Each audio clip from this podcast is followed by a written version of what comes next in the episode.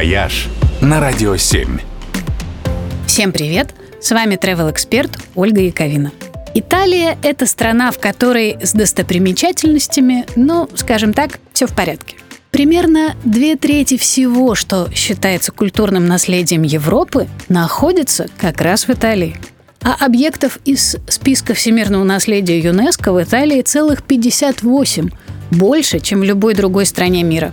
И среди итальянских интересностей есть совершенно невероятный объект.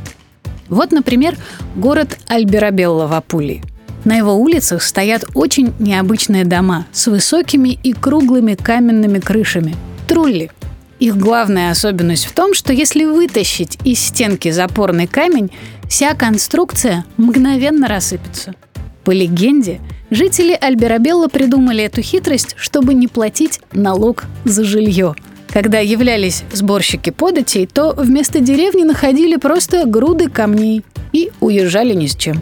Сейчас, конечно, исторические трулли никто не разбирает, поэтому городок имеет совершенно сказочный вид.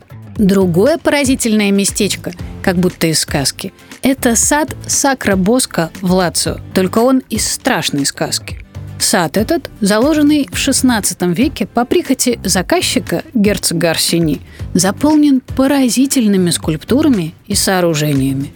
Это гроты в виде распахнутых пастей, это фигуры странных созданий, это падающие дома или статуи, чья конструкция, кажется, нарушает все законы физики.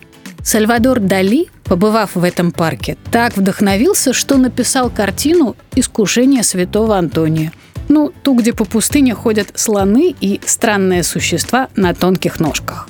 Местные жители прозвали сад парком монстров, но при этом очень любят назначать там свидания, потому что с романтикой в Италии тоже все в порядке. Итальянские сезоны на радио 7.